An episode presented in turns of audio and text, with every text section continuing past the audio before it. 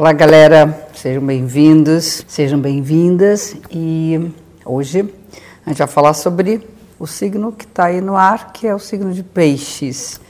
E, como sempre, lembrando que eu trabalho com a ideia de luz e sombra, ou seja, todo signo funciona como um eixo, na verdade, são dois signos opostos que se complementam. Então, quando o Sol está num signo, por exemplo, quando ele está no signo de Peixes, ele ilumina as características. A gente chama que há uma iluminação das características e potências de Peixes, ou do signo em questão, e o oposto fica na sombra. No caso, é o signo de Virgem. Se nós desenvolvemos as qualidades do signo que está na sombra, a gente deixa de interpretar um signo como tendo defeitos, mas sim como há uma sombra que tem que ser desenvolvida. E isso é o pulo do gato. Eu acho que isso muda tudo na interpretação. Então, vamos começar com o nosso querido peixes, os nossos queridos piscianos. O signo de peixes ele é representado por dois peixes, nadando em direções opostas, um está indo para cá, outro está indo para lá, um com a cabeça voltada para um lado, outro com a cabeça voltada para o outro, e eles estão unidos por um cordão de ouro.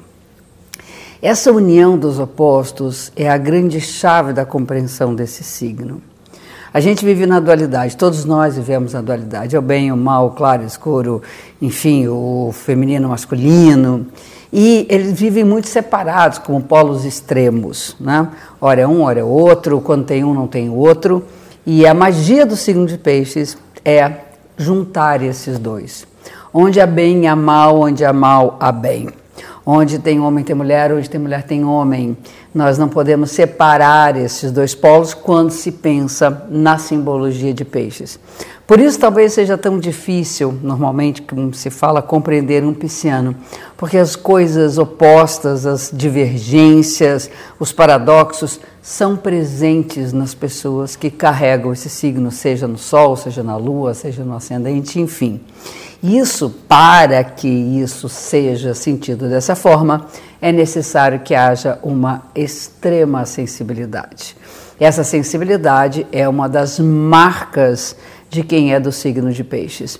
A chamada intuição, a percepção subjetiva, as coisas não são normalmente muito claras, ou seja, não está tudo definido com margens absolutamente demarcadas as coisas se misturam, né? Quando há ali um sentimento de raiva, há também um monge meditando e sentindo paz nesse mesmo lugar. Então, realmente não é algo tão fácil assim de compreender. Porém, eu acho que quando a gente fala dos piscianos, você pode ter no mesmo momento, ou até às vezes em momentos separados, uma pessoa extremamente compassiva, compreensiva, a, aquela que passa a mão na cabeça, que diz que está tudo bem, e num outro momento ser assim um tsunami de raiva e de explosão. E aí você fica, gente, afinal de contas, quem é este ser humano que de fato ali a gente é, percebe que as dualidades elas estão sempre juntas, elas não se separam. Então essa é uma das características de peixes, que é juntar os opostos, que é ter na, na mesma concepção, na, na mesma ideia, os dois, as duas direções contrárias. A sensibilidade já foi dita, sensibilidade, intuição, alguma coisa que vai para além do que está sendo visto. E eu falo assim que peixes é entender uma língua sem precisar de legenda, porque ela é universal. As questões de peixes passam por tudo, tá elas estão presentes em tudo. E esse sentido de totalidade é que é a grande marca de peixes. Peixes representa a síntese. Sabe aquela coisa quando a gente diz enfim? Acontece tal coisa, no final das contas, isso é bem uma frase pisciana que consegue fazer a síntese, consegue juntar tudo.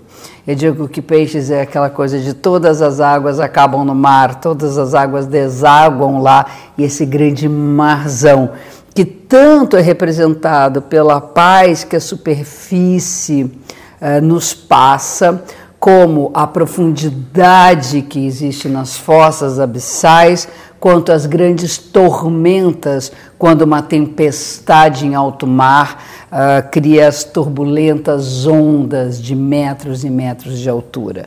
Então, nós temos ali esse ser enigmático, mas, alta, mas também altamente carismático. O poder sedutor de peixes é incrível. Isso é um lado da história. Do outro, a gente tem o signo de Virgem, que é um signo associado à organização nos pequenos detalhes. As coisas, elas são diferentes entre si.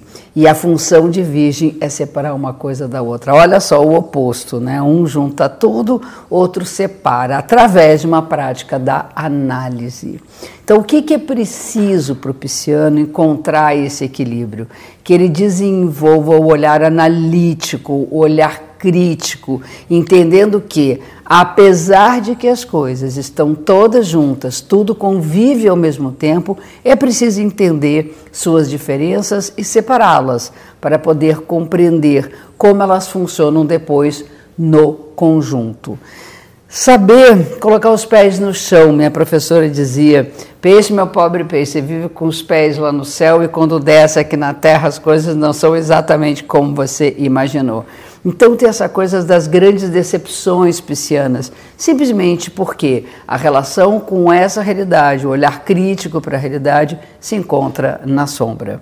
É preciso criar rituais de organização, principalmente no cotidiano, e talvez a melhor coisa que possa acontecer no sentido do equilíbrio entre luz e sombra é que o peixes se proponha a trabalhar. Trabalhar não no sentido profissional, mas empenhar-se num trabalho de organização para que a psique dele possa, de fato, eh, ocupar um lugar de tranquilidade interior e não gerar os grandes fantasmas que às vezes ocorrem na mente pisciana.